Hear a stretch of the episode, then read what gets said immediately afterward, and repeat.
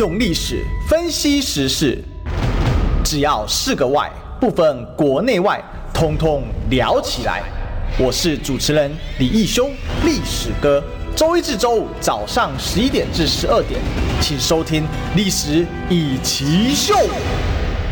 各位中广听众朋友，大家好，这里是十一点十二点《历史一起秀》的现场，我是主持人历史哥李修。我们今天继续追寻历史，追求真相啊！那我们今天来宾呢，稍晚回到现场啊，是我们呃这个台北市议员游淑慧，也是我们今年啊的立委参选人啊。好，那因为他有前面有一个行程耽搁了，那我们今天呢，好，这主题会等下会请这个淑慧姐来跟我们分享啊，就是关于。蔡英文呢，花钱花很多啊，他那天、啊、在馆长的直播上面有提到一个概念哦，就去头去尾啊，也就是第一年不算的话，那六年的话，呃，蔡英文是比马英九多花了两兆元啊，两兆台币啊，非常近的一个数字啊。我们今天会在为这个主题来聊一下，另外也会谈一下台湾民意基金会最新的民调啊。在赖清德的部分呢，已经冲到四十三点四，结果侯友宜呢狂跌七趴哈，那怎么样子造成所谓的蓝营的选票移动到呃赖清德身上啊？你说像其他人哎，对，这个柯文哲是没有变动的哈，就变动一点点，但是到底是怎么变动这一块呢？我们也是非常的好奇啊。那我想这个再来呃确认一下，好 其实我也蛮佩服啊，就是台湾民意基金会啊这种。非常厉害的一招啊，就是怎么样呢？能够让民调呢，好从国民党移动到民众党，这个大概也是过去很少见的一个民调。我们等一下也请这个苏慧来跟大家分享一下。还有一个是这个环路渔民大游行啊，啊，这个大环路渔民大游行在礼拜天的时候登场，那总共是四位的总统候选人跟交通部长呢，好，通通都有参加。那但是据说游行的人数相当的凄惨啊，所以呃，到底要怎么来说呢？啊，这个我们今天也可以来聊一下。不过我觉得里面有些诉求还是可以来讨论一下的啦，哦，尤其四位候选人所讲的话哦，相当值得我们来讨论一下。为什么？因为环路渔民啊，也就是呃这几年啊，我要告诉大家，这几年我们的马路的死亡率哦，马路如虎口，越杀越多人，真的哈，一路又破飙破三千人啊，非常惊人的数字。所以这几个呢，是我们今天会有一个主要的论题啦。好，那不过在此之前呢，我知道很多人会希望听听历史课怎么分析啊。好，好好啊，来参选哈，侯汉廷呢，呃，正式宣布参选啊，这个士林北投啊，啊，喜林北投汉廷啊，在二零二二年的时候呢，我相信有很多侯汉廷的粉丝已经支持他了。那这一次呢，好，这个侯汉廷呢，宣布来参选，呃，这个。士林北投的立法委员这一个席次，哈，对手呢是吴思耀。那蓝营这边呢，国民党派出来的是张思刚啊。侯汉廷这一次呢，应该是以无党籍啊来参选，好，那不是用新党籍哦。目前看起来应该是这个的，我知道的消息是这个样子啊。那为什么用无党籍呢？我相信侯汉廷之后应该也还会再做解释了哈。那就我观察，应该直白的讲啊，好，虽然。大家都知道侯安琪是偏向统派的哈，但我觉得统派独派在台湾都有人权啊。虽然个人不是属于统派的，但是呃，这个统派是一个更更上层次的一个政治理念。但最主要是立法委员的本身能不能造福老百姓，反映真实民意，认真监督政府啊，拒绝官说护航。哦，这些还有林林总总的啊，就我们对一个立委的期待应该是这样，因为能不能搞什么统一独立的那个是到了总统那个层级的，那个我想立委可能也影响不大，所以这件事我不认为会是这个对他选举的一个主要的因素啊，因为大家也知道侯汉廷向来就是以问政呃扎实啊，而且呢这个属于这个这个有荧幕魅力而著称嘛，对不对？所以。这一次这一局会非常非常好啊！我不知道大家怎么看哈，是不是 可以等一下我们也会问淑慧这一题啊？哈，就是说侯汉廷参选他怎么看？他其实今天有参受接受访问啊，等下他来啊，我们再来再来问他。那这样子我们可能会更直接，对不对？好，不用说啊，我们还在那边看。OK，好，我还有一张，然后呃，另外就是侯汉廷的参选。有些人就说：“那不就是给民进党吴思瑶躺着上了吗？啊，怎么会这样子呢？” 另外还有人说：“那会不会是民众党在后面呢暗度陈仓啊？这个支持侯汉廷啊？我想任何的可能，可能都要华你继续回答。不过我们大家看一下他那个参选文吧，哈。这个我们来看一下哈，因为很多人会觉得说，哎，这个参选文很重要嘛。其实你可以看一下，我想以他的个性啊，这个话写的是蛮严谨的，而且大概也想很久了。好了，直白的讲啊，其实我很早前就知道了啊，大概可能不止三个月哦，也许三四个月啊，我就知道这件事了。其实当时他还在犹豫啊，我觉得我应该可以解密的哈。之前我跟他提过这件事，我这礼拜三还会再访问侯汉廷。那到时候呢，如果大家有兴趣的话，哈，可以到历史哥频道上看一下相关讯息啊。去哪里看？啊，这个我就不方便在中国这边 广告我自己频道之外的频道了啊。当然，呃，我稍微讲一下侯汉廷这件事，我自己了解的内情啊。哈，呃，我跟汉廷算是蛮蛮熟的啦，大概算好朋友啊。那大概是这样啦。几个月前，汉廷就在考虑说要不要来参选这一次的立法委员啊。那当时其实主要考量就是说。嗯，如果一直选下去，可能就是一辈子当阳春议员。其实我有跟他讨论过这件事，我说你他的犹豫我非常了解，其实他是真的想要为老百姓做更多的事情，也希望可以更上一层更上一层楼了啊。因为毕竟作为一个嗯很有实力的又有高知名度的政治人物啊，而且他又是。非正二代嘛，他完全是靠自己拼搏出来。你看他早年的时候拍《鬼岛那些事》，那个时候他这个还是什么新党三剑客嘛，政治前途跟未来其实大多数人都不看好啊。结果他就这样一路过关斩将，慢慢的先从上电视啊，好争取自己的曝光啊，好，然后呢，接着呢，这个很努力的在选上啊。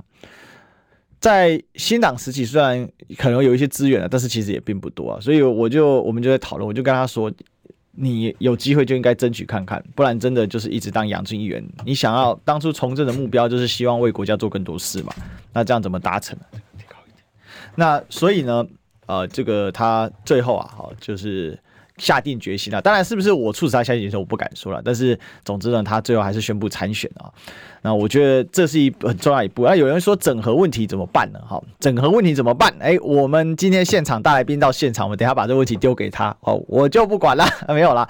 好，我们来欢迎今天的现场来宾呢，我们的台北市议员游淑慧。Hello，大家早安，我是游淑慧，刚刚参加一个活动，哈，所以迟到了，对不起，对不起。是这个，因为淑姐最近在参选当中啊，哈，对上的是恰吉，恰吉鬼王，呃，世坚议员，世坚，他是我们的大前辈，老前辈，好，所以对他讲话我都尊敬三分，对。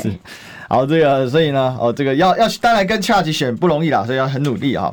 啊，不过人到现场，我们刚才那一题啊，还没聊完了。侯汉廷参战士林北投区域立委啊，我看你接受媒体的采访啊，说有点遗憾啊。那现在已经进入垃圾时间，你你怎么看侯汉林这次宣布？没有，我不是说现在已经宣布了，那个他的标题有一点简洁啦。啊，我是说昨天蔡正元委员有一个脸书嘛，他在选写总统。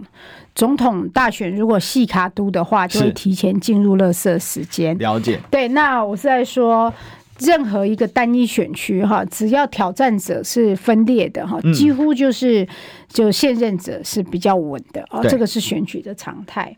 那刚刚这个我们历史哥也说到说，当然他是他你我知道你是鼓励汉庭参选的，我没有鼓励或不鼓励啦，我也不能鼓励哈，因为国民党已经有提名人了。如果他早一点告诉我的话啊，说不定啊，那个我们可以。就想办法看看说两个人之间哈怎么样去协调，或者是说比民调。如果早一点在国民党提名之前哈，但国民党既然已经提名了，我也是国民党的一份子，嗯，那当然我的态度就很清楚了啊。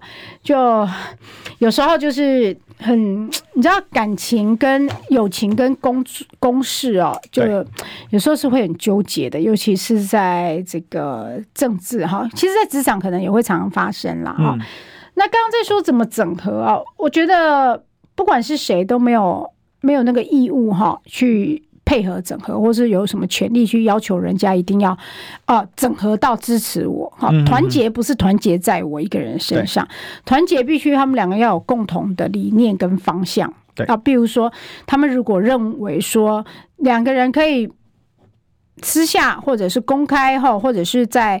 其他的第三方的这个哈，大家可以讨论一下。像我之前有建议说，哎，你们两位要不要比个民调？对，比个民调哈。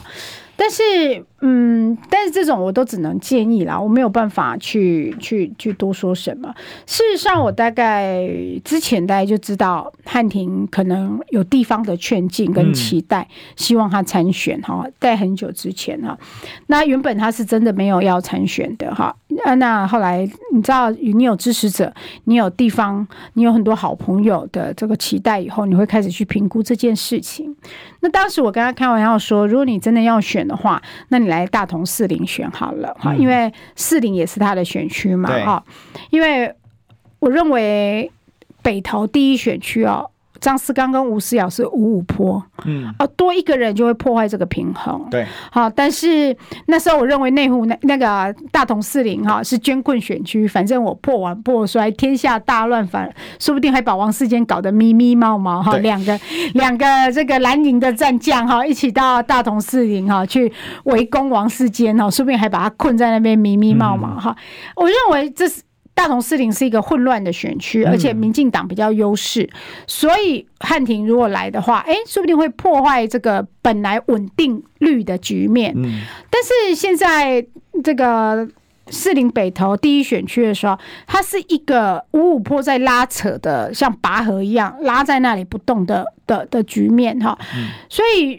任何一个这个小石头丢进去都会破坏，都可能会造成选战结果的逆转呐。好，我那个时候是天真的这样想啊。哈，那当然后来后来汉宁可能还是选择第一选区啊。所以我今天早上的时候受访的时候，我也有说到，说我曾经跟他们两个都聊过我的想法跟可能的后果，但是我无法去影响说，哎。你就要支持谁，你就要支持，然后拿一个大名目去控在扣在别人的头上，我觉得没有选举没有什么情勒的啦，哈，大家愿意为一个大局着想，当然是 OK，可是要自己欢喜甘愿哈。就像我当时内湖南港，我愿意礼让燕秀姐，然后甚至转战一个更艰困的选区哦，也不是谁压我哈，谁压着我哈。我不会答应的，但是你自己想通以后，你就会海阔天空。嗯，对，大家就是去想想看嘛，你觉得什么重要嘛？啊，我觉得下架高嘉瑜，下架吴思瑶，比我是不是能够选更重要，所以我那个时候就做出这样的决定。对，是，所以这个当时薇姐到另外一个隔壁选区去的时候，我是蛮佩服的啊，因为说真的，王世坚这次很强啊，啊，因为他把这个何志伟啊。从初选就把它做掉，这真的是不容易啊！可是我后来发现哈，这个历史哥讲的“做”这个字是很精准的，做掉哈，不是？因为我后来才知道，因为我本来不会关心这个选区的选情，你知道吗？那我第一个我选完以后也没有打算选立委，我就开心的出国，是在国外看着他们初选的一些新闻，然后但也没有太过那个太过去去。去在意，我一直以为何志伟会赢哈，因为他的基层实力是很坚强的。但是我知道这个蓝影的街道电话会支持王世杰，因为他们没有排蓝嘛，就像我们没有排绿嘛哈。那后来我到了四零大同开始选的时候，有一些人拿他们。当时内部的最后民调结果给我看，因为他们没有公布嘛，我才发现好奇怪哦。因为电话通数何志伟赢了两百多通，然后不知道怎么怎么算怎么加权的，最后变成世间议员赢。我是蛮觉得蛮妙，因为你知道我们当时好像是年龄加权的关系，但那也加太多了吧？两百多通是个很大数字。你知道我们常常是因为一两通电话就逆转，像当时台中的卢秀燕市长跟江启臣委员他们中。市长初选，我记得是五通以内的电话，欸，零点几而已吧？对啊，五通以内的电话，嗯，所以加权很难加到这种这种整个翻转，所以我也不，所以我也不晓得说当时这在民调上面是值得去研究的哈。是，但这一区看来就不知道会不会撒卡都到底。但国民党以目前的一个状况，全代会提名完，要再整合非国民党的候选人，是不是有很大难度呢？我觉得两个啦，第一个主观意愿呐，哈，第二个党的态度嘛，哈、嗯。如果说主观意愿啊，自己主动去跟党提出来说，呃，我愿意再比一次民调，好，那当然也要对方愿意说好。如果我民调输你，我就不选哦，这个是各自主观的意愿。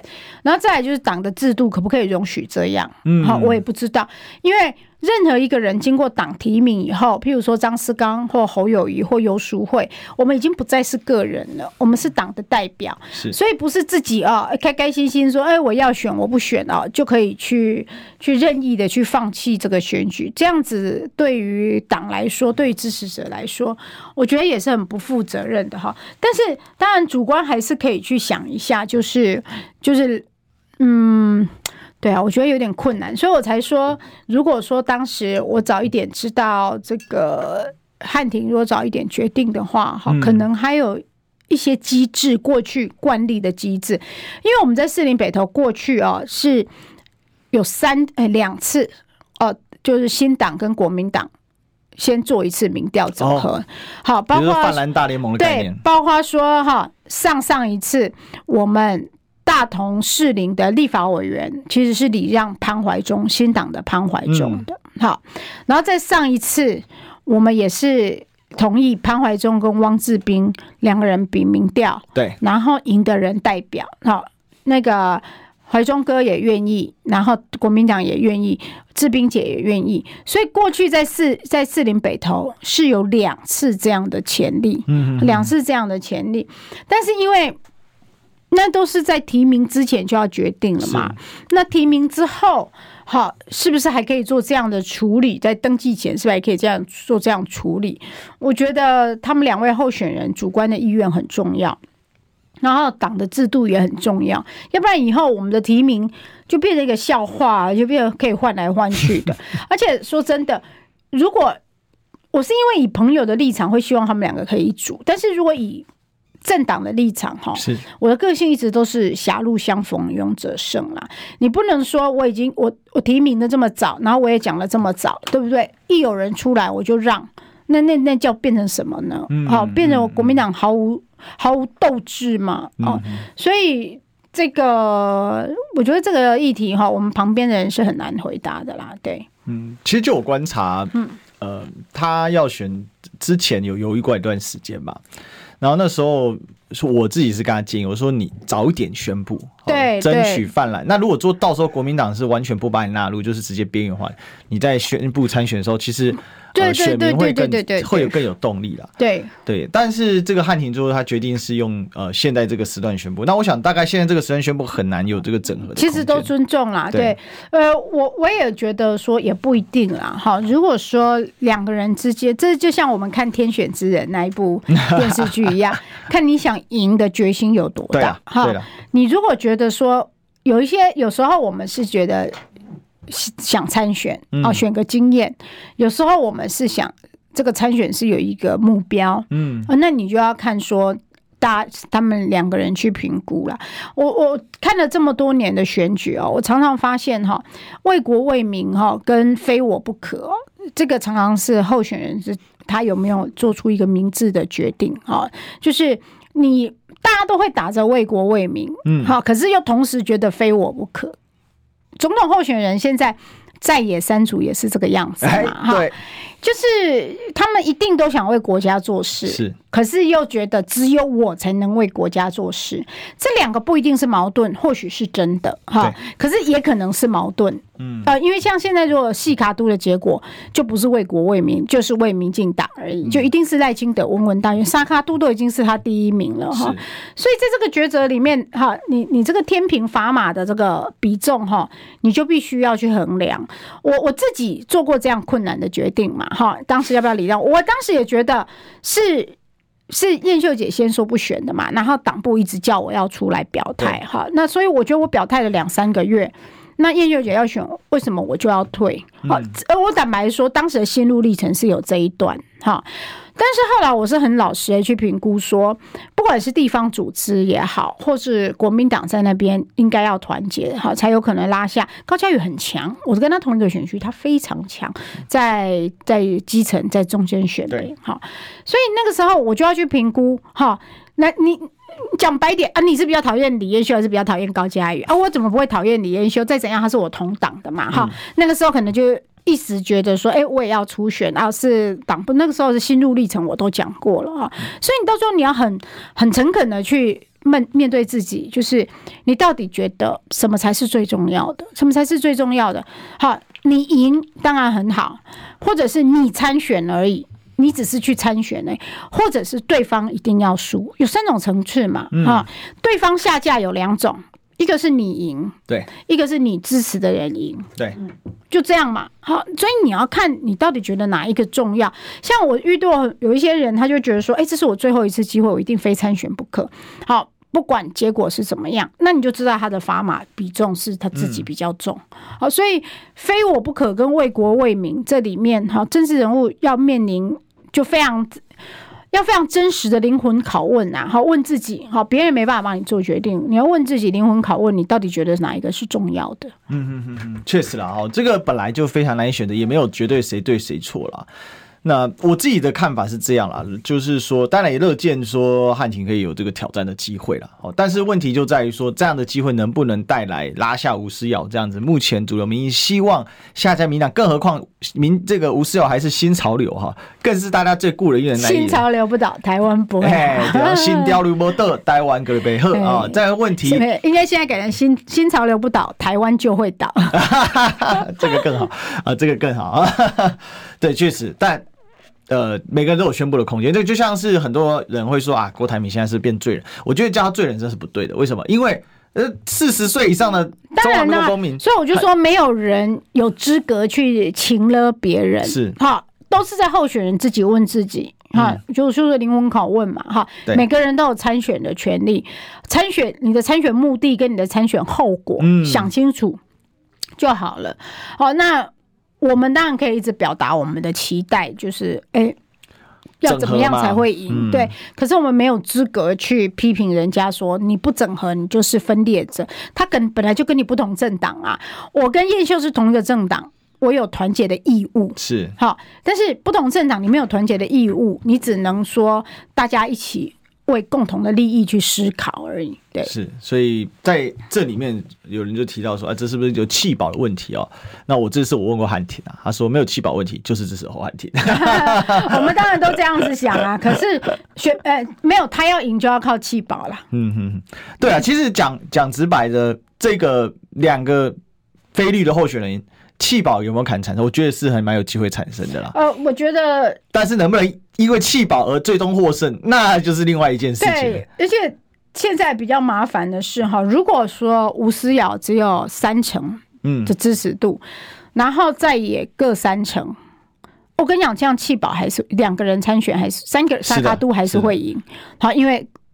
就跟赖清德的状况很像，现任太弱了，是现任太弱了。哈，当赖清德往四成的方向去走的时候，哈，即便弃保都很困难，因为你不会弃干净，好，不会弃干净。国民党一定有国民党的忠贞的支持者，基本盘。嗯，张思刚也一定有张思刚的基本盘。对，好，他跟侯汉廷两个是都是二零一八年同时当选立议员的，所以两个人的基层的实力、服务的网络差不多。差不多嘛，好、嗯、像我我当时就觉得说，我基层的网络、基层的组织一定输燕秀姐很多很多，对，因为她二十几年嘛，我四年嘛，哈、嗯，所以我那时候比较容易做出这个判断，哈、嗯，但是汉庭跟跟张思刚他们各有各的这个服务盘、基本盘，那还有我们国民党的长期的这个忠贞的比较忠贞党员盘，对。所以你说气是气不干净的，然后再来就是这个，而且汉庭也有自己非常始终的支持者，是啊，年轻选票网、网路组的哈。像你如果我的话，我也很喜欢去看汉庭的影片，我也一天到晚就跟他讲说，你什么时候找我？你什么时候找我？哈，我也很喜欢他的风格哈。所以两个人都很有特色，是就没有办法气干净。然后吴思瑶又一个人拿了将近五成。哎，五十号在地非常强，对对对，嗯，所以他其实现在目前这一区是非常艰困的，本来就很艰困啊。对，那现在这个状况这一区，呃，就接下来会怎么变化？我们应该接下来还是要看一下黄安婷怎么表态了啊，还有张思康怎么反应。那如果可以，呃，就是说，呃，有整合的话，我想气势会更好啊。但是如果没有办法的话，看起来目前哦，确实就是会很难选的啊。OK，好，那我们期待接下来的一个发展了哈。那我们就这个有个东西呢，不得不期待了，因为已经超时了，就广告。我们进广告。想健康怎么这么难？想要健康一点都不难哦。现在就打开 YouTube，搜寻“爱健康”，看到红色的“爱健康”就是我们的频道哦。马上按下订阅，并且打开小铃铛，就能医疗保健资讯一把抓。想要健康生活，真的一点都不难，还等什么呢？爱健康的你，现在就打开 YouTube 订阅“爱健康”，用历史分析国内外，只要是个“外”。通通聊起来！我是主持人李易修，历史哥，请收听《历史以奇秀》。对，民众听得懂的。欢迎回来，这里是《历史一起秀》的现场，我是主持人历史和李易修。我们继续追寻历史，追求真相。我们今天现场来宾呢，是我们台北市议员游淑慧。Hello，大家早安。是我们今天来请教一下淑慧姐，因为呃这一次参选嘛，嗯啊、呃，那四林大同啊。呃，强碰王世坚，不过好像火花比预期的少了一点哦。你自己觉得是怎么样的一个状况？他的策略成功啊？他的策略是什么？对，他的策略就是哈，对我这个完全完全的闪躲，他完全的闪躲，完全闪躲你。对，记者跟我讲啦，记者说所有我对他的这个。质疑也好，或者是说，即便是我质疑的是民进党，他应该要有义务为党捍务嘛，捍卫嘛，哈、嗯，但他大部分都还是选择避而不谈。Why？因为第一个，这是他的基本盘呐、啊，这是他的绿色优势区域啊，躺着选就会赢啊。跟我发生火花的话，有可能会造成这个局势逆转嘛。我发现他只比柯文哲而已。呃，对他，他他最近，我我是觉得太恶心了一点哈。我说真的，我就只有那一次跟张思刚接受访问的时候啊，提出说，如果说有可能要邀请柯市长站台，我不会邀请哈，我我就说会。好，可是就这样子啊。那当然之后我也没有去接触，也没有党有这个规范出来，我也没有再去讲哈。但是不管怎么样，过去四年我跟柯柯市长哈共事，我对他于市政成绩这件事情，我是不会改口的哈。我觉得做的不够完美就是不够。完美，我所有监督过的议题哈，你叫我再讲一次，我还是会讲。我觉得政治人物不要不要变来变去的啦，哈，你你尤其是在网络时代，你也找不到资料嘛。但是世间议员让我有点讶异，就是一直以为我以为他真的是一个敢说敢就直直言敢说的人，哈，不会因为选举而这样变成扭扭捏捏的变变形虫。但这次选举我，我我我我其实蛮感。改观我对他的看法，哈，我觉得我还是我，哈，我还是游淑慧，但是王世坚已经不再是王世坚了啊。像他之前接受这个陈水阿扁，哈，他就跟阿扁同台这件事情，接受陈水扁的这个访问，哈，我也觉得很不能接受哦。你明明知道他那样的行为就已经是违反百外就医了，我就问他嘛，你站在你跟陈水扁在。我跟历史哥这么近的距离，请问一下，陈水扁还有没有什么手发抖啊？哈，然后什么没有办法控制自己的生理反应、漏尿啊这些的？你觉得他还有还有需要保外就医吗？嗯那你不能因为要要要要票什么人你都碰嘛？哈，那在那次专访里面哈，他他居然说他认为柯文哲是所有非律市长，也就除了陈水扁以外，他觉得柯文哲是当的最好的市长。嗯，那我就觉得说这句话。有两个谎言哈，第一个哈，陈水扁很烂，那要不然他怎么会当四年呢？你没有看过台北市长只当四年的哈。然后第二个就是你他去年八月跟这个王世坚跟柯文哲最后一次的总咨询的时候，好，最后一次总咨询，去年八月的时候，我明明记得世坚议员又送了一个小金人给柯文哲，说他是最烂市长奖。好，你的最烂跟最好之间取决于什么？取决于你要选举了，你要你要蹭白的票嘛？最烂跟最好跟这这差很多了吧？哈，然后连绿白合这个两个字三个字他都敢喊呢？哈，我还没有喊蓝白合嘞哈，我只是说如果他要推荐我的话，我会邀请他站台，但是站一次台跟就是那那是不一样的嘛？哈。所以我觉得是这样子啦，哈，就是这一次选举，我当然知道哈，世坚议员的策略就是完全不跟我对上，哈，他希望就是靠着基本盘稳稳的赢，哈，这个我也知道，哈，那也没关系，他如果要这样躲着选，就让他躲着选，嗯，啊，那我还是会走我自己的步伐，就是勤跑基层啦，然后监督民进党。如果王世坚你在选举的时候没有办法展现你能监督政府的能力，请问投你干嘛？请问投你干嘛？你现在还在护航啊？你现在没有任何，你对前瞻预算，你真的觉得 OK 吗？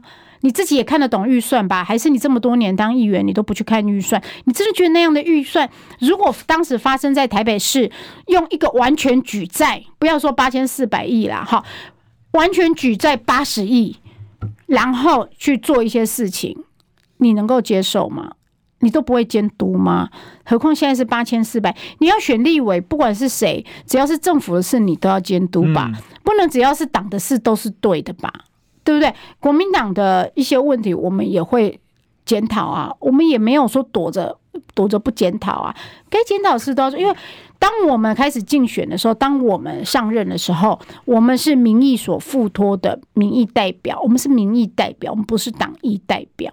你在选这个局的时候，你要想清楚，你要当党意代表，你就进去当党职嘛，你去当秘书长，像林非凡副秘书长领九万嘛，他又不要。对呀、啊，他常骂这些人。对呀、啊，你喜欢当党意代表或喜欢当民意代表，我觉得是每一个人的选择。可是你不要骗人，你不要骗人说你会当民意代表，结果你当选就是。在当党意代表，他其实自己当过立委，他应该非常清楚这一种预算的问题。可是目前过去一段时间，王世坚那时候在初选的时候，其实很敢对民进党开炮，也敢对，应该说也不要说对民进党开炮，而是对于就是所谓的时弊啊，就民进党所浮出来这些问题，他是愿意讲真话。你知道为什么吗？最近消失了。你知道为什么初选的时候他敢对民进党开炮？争取蓝白的票。对，因为初选是电话民调，哈。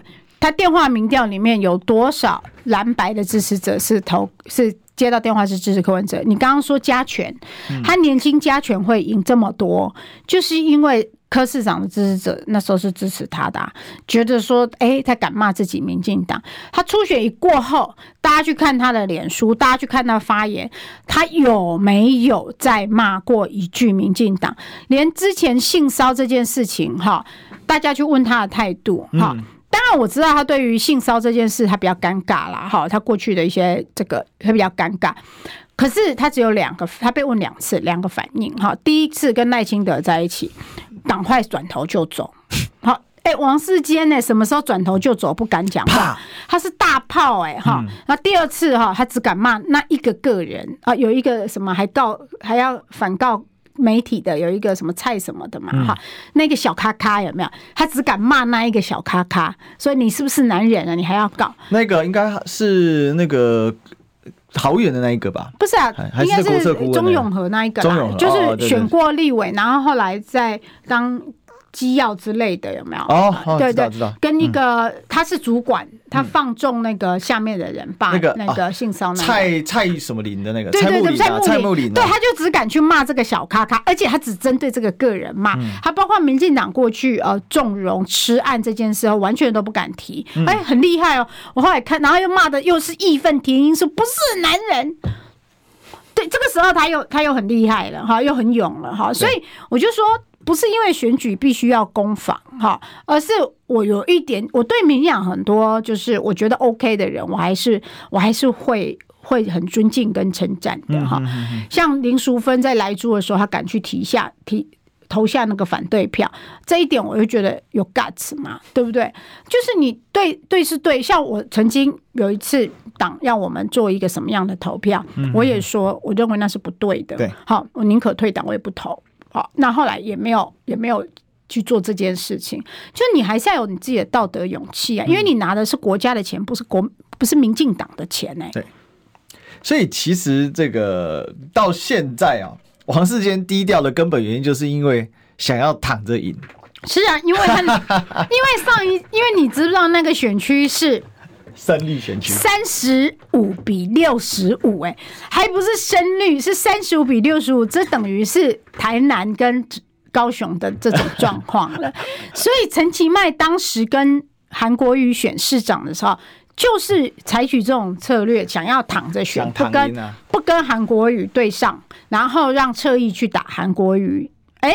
结果尝到苦果了吧？得了算变得了串。对啊，啊，现在世坚议员也是啊，嗯，他表面全部都避着我，但是他让其他民进党议员或者是网军车翼来打我。我已经找到很多支他用网军的这个、嗯、这个去就拍摄的影片，然后剪辑的影片什么的，而且甚至到什么地步？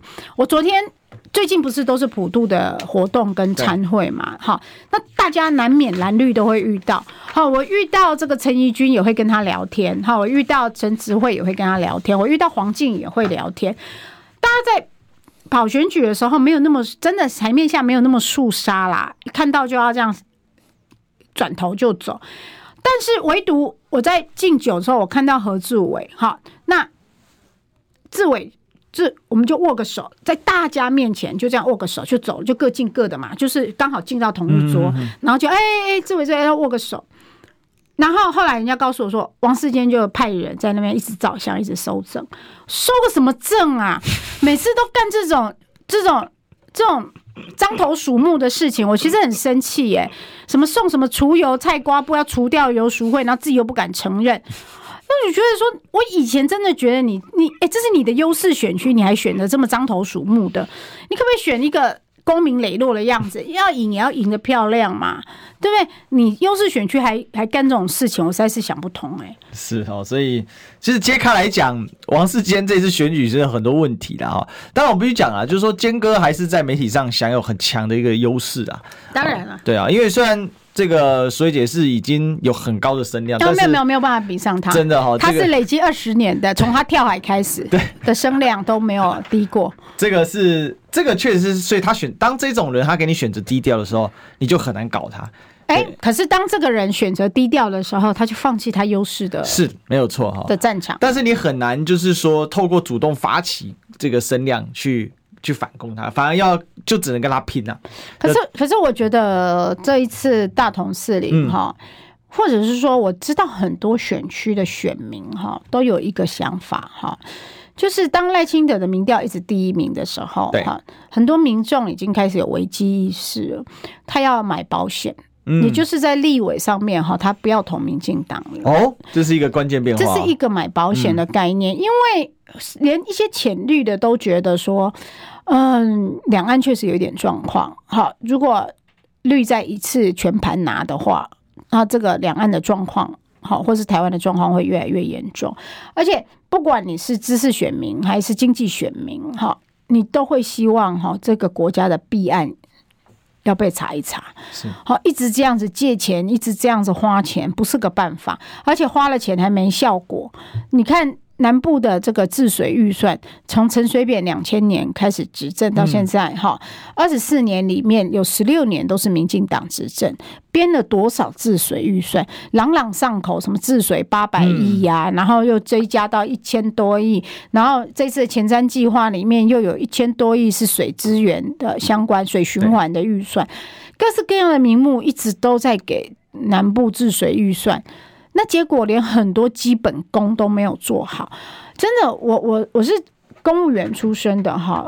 我们看东西，我看东西不是比较看，就是一些小细节哈。就是之前不管是新闻或是高雄市议员哈，给我有时候会给我开玩笑看他们会刊的画面，对我都觉得。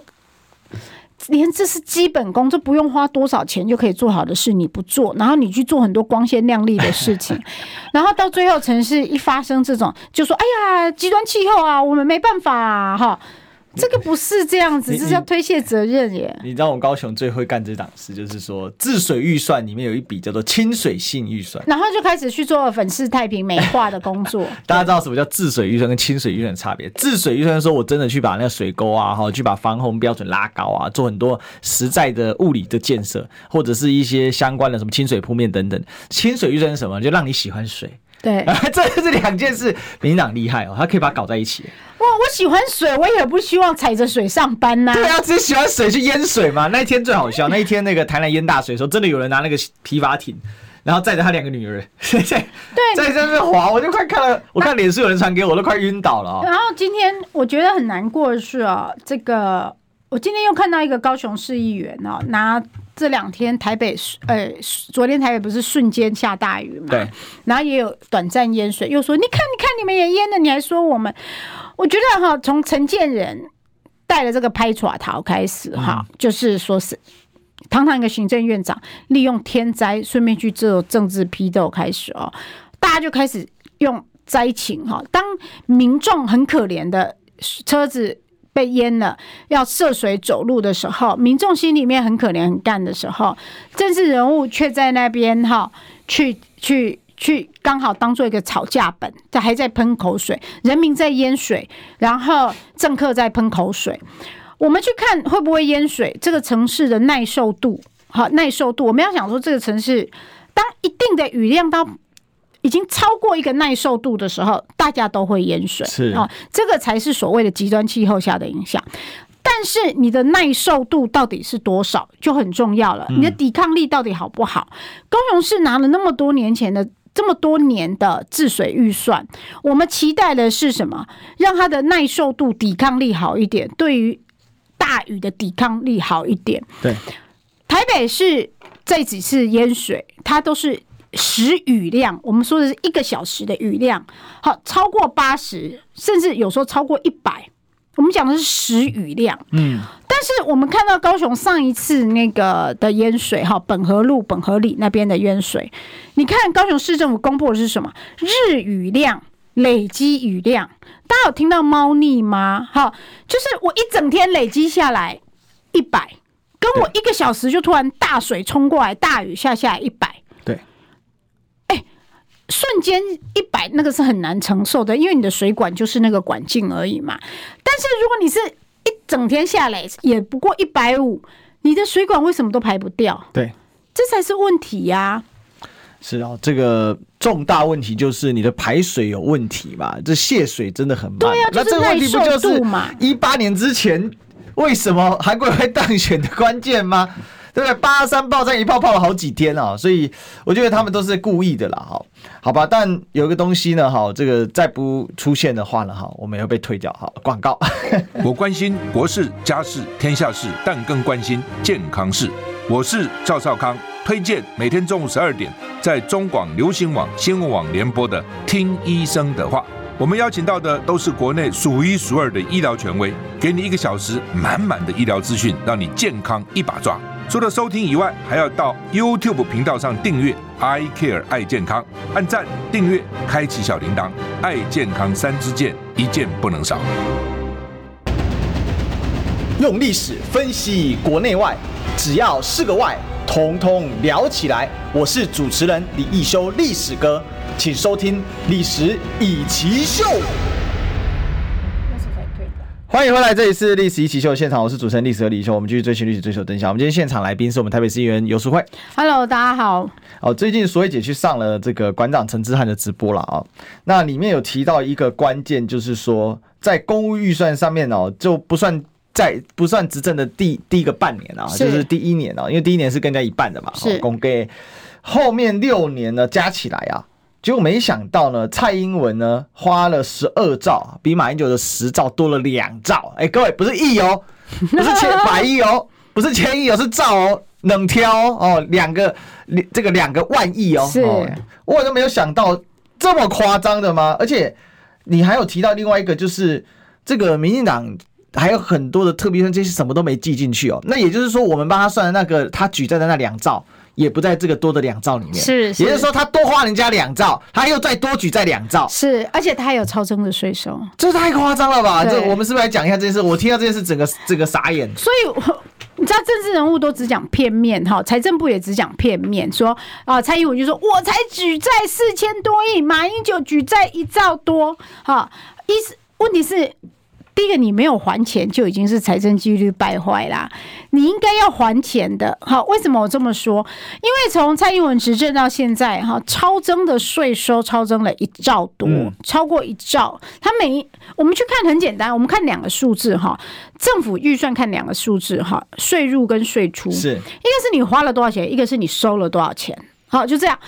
那蔡英文的收了的钱哈，这六年收了的钱哈。也比马英九多很多哈，不管税就已经超增一兆多了哈，其他的规费啦等等的哈，好，你超收了一一一兆多的税，那既然是超收了，也就是说，假设你今天历史哥每个月薪水五万，你能够付房贷就是一万五，但是突然像去年长荣那样子获利大爆发，年底的时候给你一口气两百万的。这个年终奖金，嗯，你会不会拿去还房贷？嗯，当然会啊。对啊，正常人都会吧？对，不然至少还一点吧，加减。对，就是把自己的负债降轻嘛，因为突然有一笔大的收入进来哈，你就会去降低自己的负债，这个才是我们正常的财政逻辑。你可能不会都还哈，你可能两百万拿一百万去还，另外一百万哈投资啦或者是什么的。好，好了，那你蔡英文这几年，你光是税你就超收了一一兆多，照理说你。你应该零举债，我就花这一兆多就好啦。哈，不要说还债啦，哈，你你你应该不会再借钱才对啊。就算借也不用借那么多。那不不用借啊，因为你不是说你有才对，你已经多一兆多了嘛。结果你这一兆多超征的税到哪里去了？没有人知道。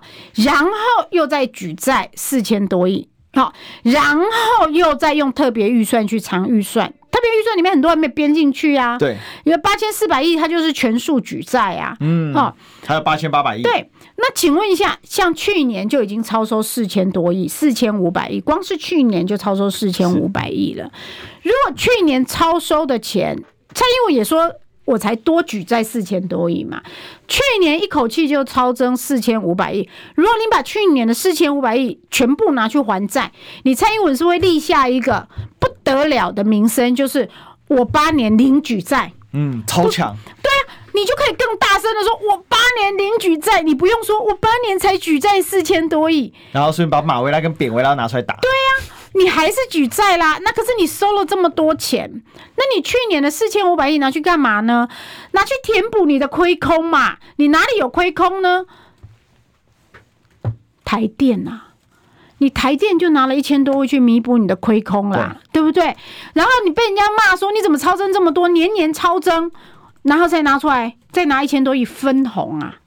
啊，买票啊，安人心啊，平民怨呐、啊，我们每个人的六千块就是这么来的嘛。对，哈、啊，就是分红来的嘛，哈、啊，哈、啊，不要吵，不要吵，啊不嘛，妈妈妈还得了钱口你卖差，就是这个概念呐、啊，啊，然后呢，让我们的负债继续给下一代的子孙去背。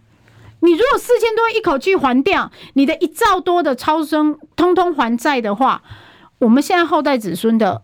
债务负担不就减轻很多吗？嗯？你没有啊，你还是拿来自己继续花掉，花得更开心呐、啊。所以我说，我们比花了就好了。蔡英文就是六年，就是比马英九六年多花了两兆，这个是数得出来的，这是政府决算算得出来的。再来，蔡英文就是比马英九多收了一兆多。这个也算得出来，都在税入里面算得出来。是，然后蔡英文的特别预算也比马英九多了两兆多，这个也都算得出来。那大家去算算看嘛，大家的数学跟我一样啊，都很好嘛。他搞不是瑞雄数学啊？什么叫瑞雄数学？招瑞雄最会算的，那就是熊厉害的数学啊，在那边挥的数学，算了半天自己都算不出来。所以我说，政治政策没有这么难。啊、哦！可是政治人物会把它讲的很难，嗯，哈、哦，故意列出很多名目，哈、哦，然后每次只讲一个部分，我就说你就是算他花的钱跟拿的钱收的钱就好啦。超征税要怎么处理？你就要去检视你的税哪里超征了，要减税啊，嗯，不能年年超征，超征的很开心，一年超征四千多亿，再一年又超征四千多亿，然后变成你的私房钱，连续两年超征、欸，哎。对，那你都不去检讨你的税收的问题吗？那你所得税可以多一点减免吧？有生小孩子的可以加大那个扣除额吧？嗯，对不对？你什么都不做，然后每次只加一只多一点点扣除额，多个几千块，你一多收就给人家多收几千亿耶！啊，你给人家少那几千块，对对啊，这是不合理的啦。